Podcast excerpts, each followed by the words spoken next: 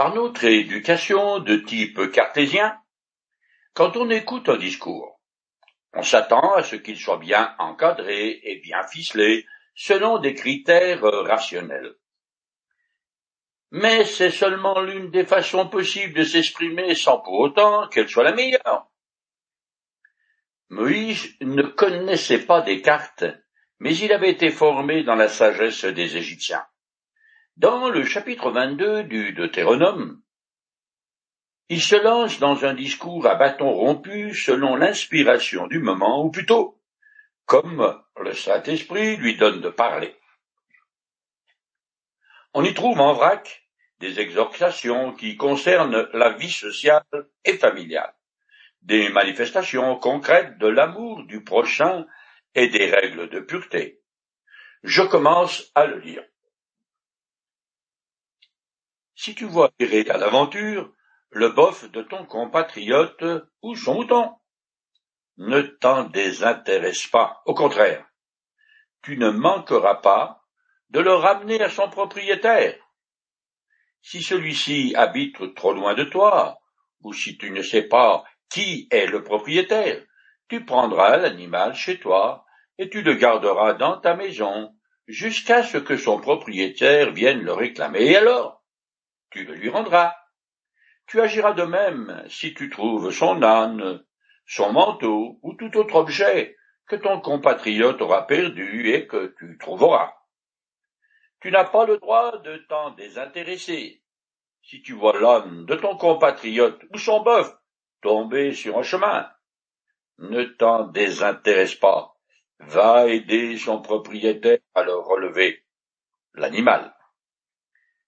L'entraide n'est pas une option, mais une exigence de la loi, et selon un texte parallèle, je dois même venir en aide à celui que je considère comme un ennemi. Cette ordonnance découle de la loi relative à l'amour du prochain. Par contre, je ne suis pas tenu d'aller par mon et par vos pour retrouver le propriétaire et lui ramener son bien. C'est son problème. Je le garderai donc jusqu'à ce qu'il me le réclame, et alors? Je le lui rendrai. Sinon, ce serait du vol. Je continue. Une femme ne portera pas des habits d'homme, ni un homme des vêtements féminins, car l'Éternel a en abomination ceux qui agissent ainsi. Ce qui est en vue ici, ce n'est pas une femme qui porte des pantalons pour des raisons pratiques, mais certaines perversions sexuelles, comme le travertisme, l'homosexualité et les modes de vie transsexuels, qui de surcroît étaient souvent liés à des pratiques idolâtres et occultes. Les distinctions qui sont propres à la création doivent être respectées. Ce qui fait que les Écritures condamnent ce qui tend à effacer les différences entre les sexes. Je continue. Si tu trouves en chemin un nid d'oiseau sur un arbre ou par terre, un nid avec une mère couvrant ses œufs, ou abritant des oisillons, tu ne prendras pas la mère avec sa couvée. Laisse s'envoler la mère, et tu pourras prendre les petits. Si tu agis ainsi, tu seras heureux et tu vivras longtemps. Le législateur ne veut pas interdire d'user des petits comme nourriture, mais il veut enseigner à l'Israélite à se modérer et à respecter la nature. Cette loi est destinée à éviter l'extinction de certaines espèces. L'Éternel s'intéresse à tous les aspects de sa création. Comme je l'ai déjà dit, il est le premier et le porte-parole des écologistes. Il s'oppose à toute exploitation sauvage des êtres vivants et de la nature, que ce soit les baleines ou la forêt tropicale. Jésus a enseigné que Dieu se soucie même des petits oiseaux. Je cite le passage. Ne vend-on pas une paire de moineaux pour un sou, et pourtant, pas un seul d'entre eux ne tombe à terre sans le consentement de votre père. Je continue. Si tu construis une nouvelle maison, tu installeras une balustrade autour de ton toit en terrasse. pour que tu ne sois pas responsable de la mort de quelqu'un qui tomberait du toit. Au Proche-Orient ancien, les toits étaient des terrasses sur lesquelles on pouvait vivre et même dormir quand les nuits étaient trop chaudes. L'absence de balustrade, ce qu'on appelle des garde-fous, les rendrait évidemment dangereux. Si quelqu'un se blesse chez moi à cause de ma négligence, je suis responsable. Je continue. Tu ne sèmeras pas d'autres plantes dans ta vigne. Tu ne mélangeras pas les raisins avec la récolte des autres graines. Tu ne laboureras pas en attelant un bœuf et un âne ensemble à la même charrue. Tu ne porteras pas de vêtements coupés dans un tissu de laine et de lin mélangés. Cette loi, appliquée à l'ordre de la nature, exige que l'homme respecte les spécificités établies par le Créateur. Son but est d'enseigner à l'Israélite que tout le monde n'est pas pareil. De plus, à cette époque, les mélanges étaient couramment liés à des pratiques magiques. Par ailleurs, il serait cruel d'atteler ensemble un animal faible et un fort. Les soins protecteurs de Dieu s'étendent à toute sa création. Ces principes s'appliquent au domaine moral, car l'Israélite, comme vous et moi, devons apprendre à distinguer entre le bien et le mal, la vérité et le mensonge. Je continue. Tu ne mettras pas des cordons aux quatre coins du vêtement dont tu t'envelopperas. Ce précepte enseigne, lui aussi, l'idée d'une séparation à maintenir, cette fois-ci, entre l'Israélite au bénéfice de l'alliance avec Dieu et les autres peuples qui n'ont pas ce privilège. Cette règle est à l'origine de la pratique des Juifs pieux de porter le châle de prière ainsi que des franges au bas de leurs vêtements comme signe distinctif de leur appartenance à l'Éternel. Je continue le texte qui devient très cru. Supposons qu'un homme ait épousé une femme, qu'il se soit uni à elle et que, par la suite, il la prenne en aversion et invente contre elle une fausse accusation et lui fasse une mauvaise réputation, en disant qu'il ne l'a pas trouvée vierge quand il l'a épousée, et s'est approché d'elle. Dans ce cas, les parents de la jeune femme apporteront aux responsables de la ville, qui siègent aux portes de la cité, les preuves de sa virginité. Cette loi a pour but de protéger l'épouse des diffamations d'un méchant mari. Si elle est prouvée innocente, le seul type devra donner cent cycles d'argent aux parents de l'épouse, et d'après le Talmud, il recevra trente-neuf coups de fouet. Selon une coutume qu'on retrouve chez divers peuples, les parents de la mariée conservaient le drap de la nuit de noces avec les taches de sang qui prouvent la virginité de leur fille. Je continue plus loin. Si au contraire, l'accusation s'avère fondée, et si la virginité de la jeune femme n'est pas prouvée, on l'amènera à l'entrée de la maison de son père, ses citoyens la feront mourir à coups de pierre parce qu'elle a commis une chose infâme en Israël, en se déshonorant lorsqu'elle vivait encore dans la maison de son père. Ainsi, vous ferez disparaître du milieu de vous la souillure qu'entraîne le mal. Si l'on surprend un homme en train de coucher avec une femme mariée, tous les deux, l'homme et la femme, seront mis à mort. Ainsi vous ferez disparaître du milieu d'Israël la souillure qu'entraîne le mal. Si une jeune fille vierge est légalement mariée à quelqu'un, et qu'un autre homme la rencontre dans la ville et couche avec elle, vous les amènerez tous les deux à la porte de la ville et vous les ferez mourir à coups de pierre. La jeune fille mourra parce qu'elle n'a pas appelé au secours, bien que cela se soit passé en ville, et l'homme parce qu'il a déshonoré la femme de son prochain. Ainsi vous ferez disparaître du milieu de vous la souillure qu'entraîne le mal. Mais si c'est en pleine campagne que l'homme trouve la jeune fiancée et qu'il la viole, lui seul sera mis à mort. Vous ne ferez rien à la jeune fille, car elle n'a pas commis de faute qui mérite la mort. En effet, elle s'est trouvée dans le même cas que lorsqu'un homme attaque son prochain et le tue, puisque c'est en plein champ que l'homme l'a rencontré, elle aura eu beau crier, personne n'est venu à son secours. Il va sans dire qu'aujourd'hui, dans notre culture, un tel châtiment est très anachronique et barbare. Ce passage met l'accent sur euh, la sainteté du mariage et la pureté sexuelle qui sont enseignées tout au long des pages des textes sacrés.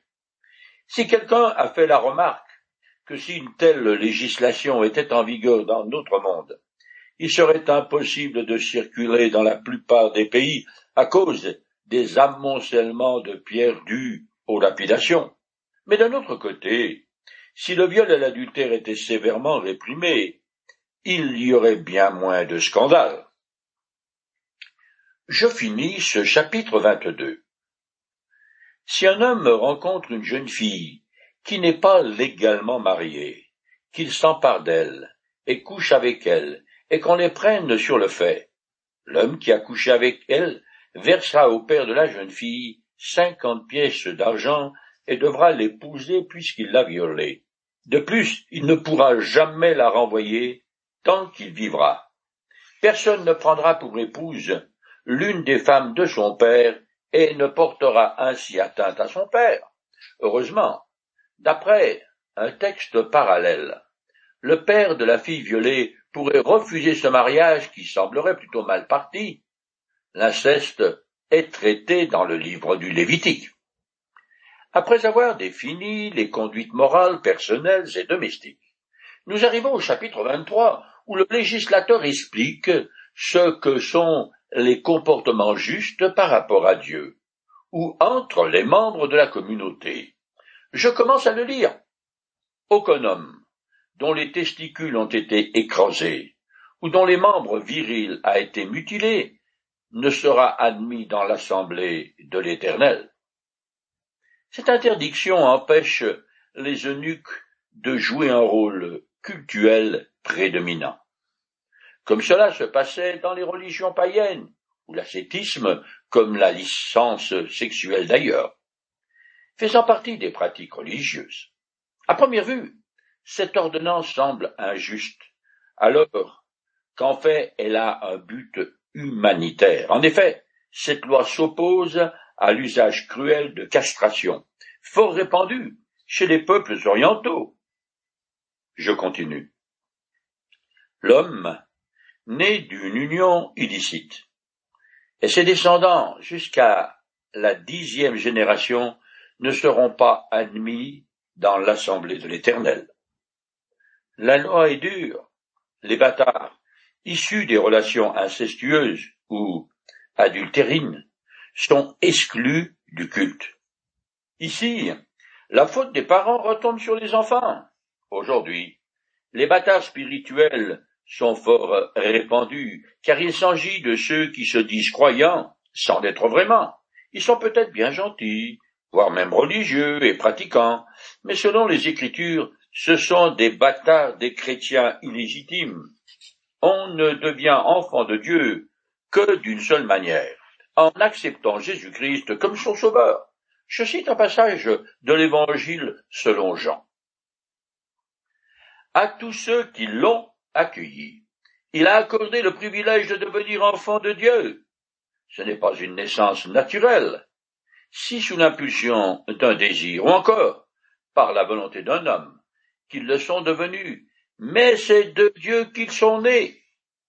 Je continue le texte les Ammonites et les Moabites ne seront jamais admis dans l'assemblée de l'Éternel, pas même les descendants de la dixième génération.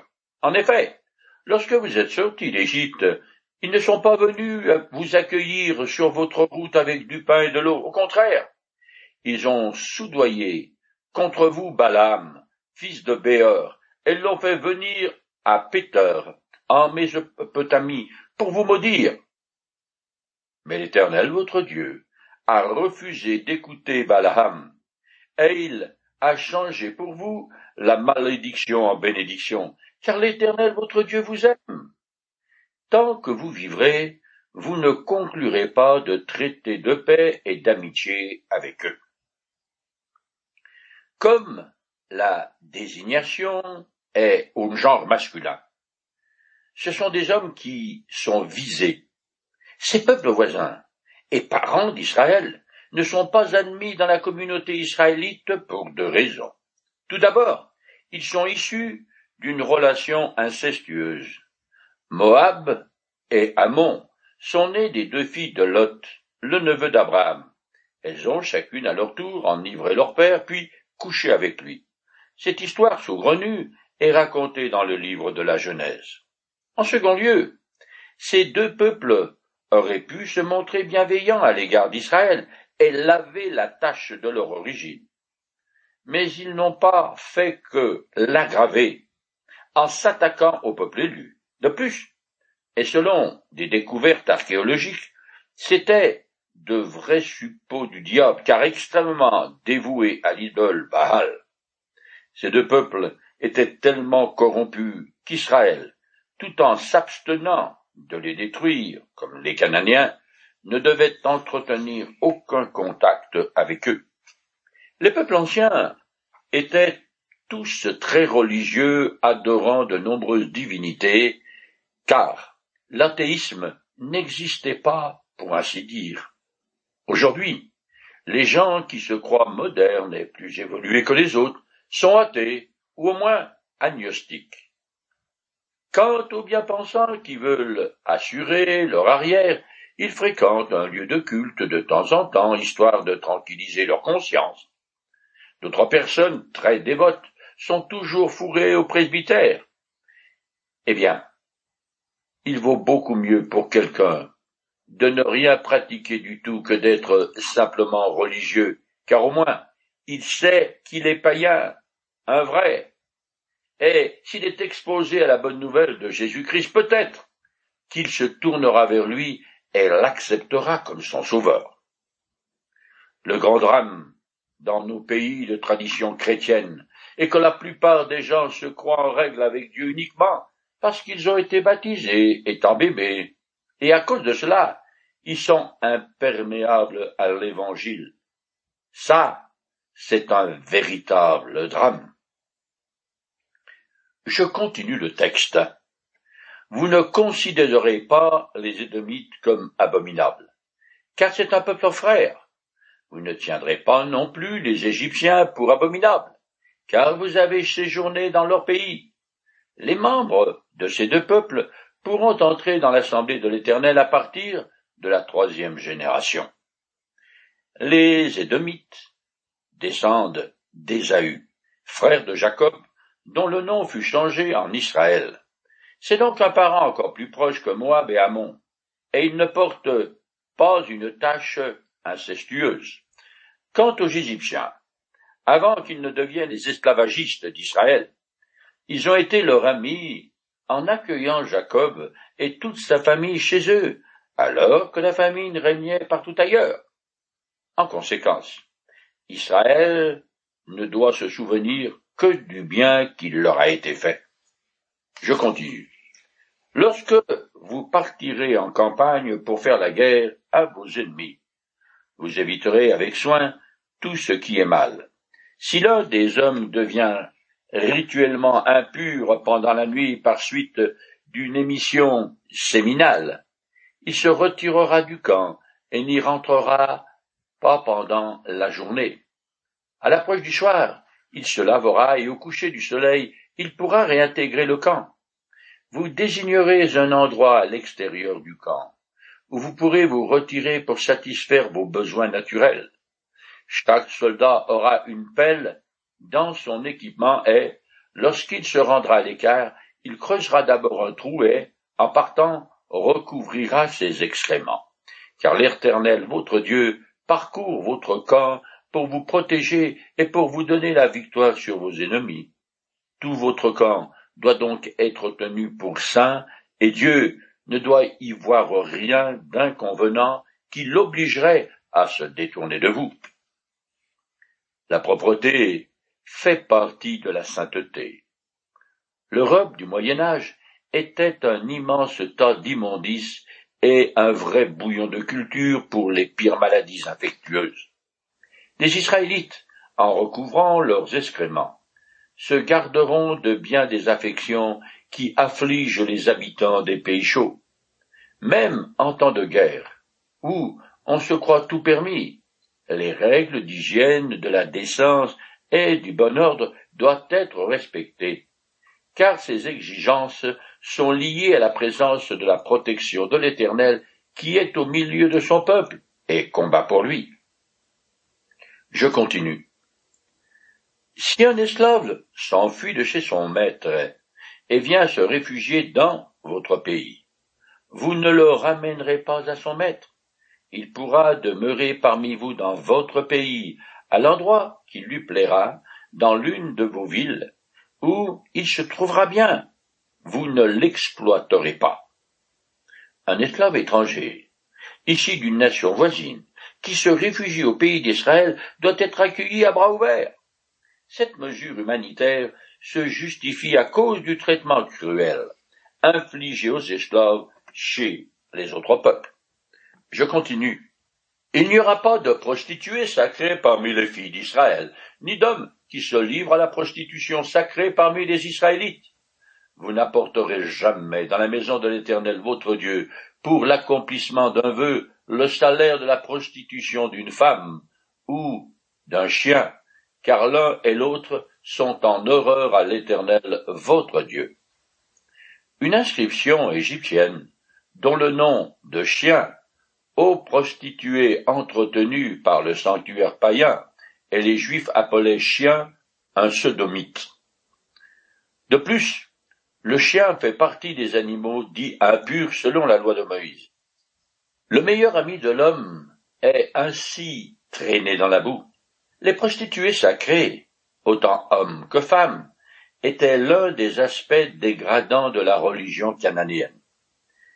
Ils exerçaient leur profession dans le cadre du culte de la déesse Astarté.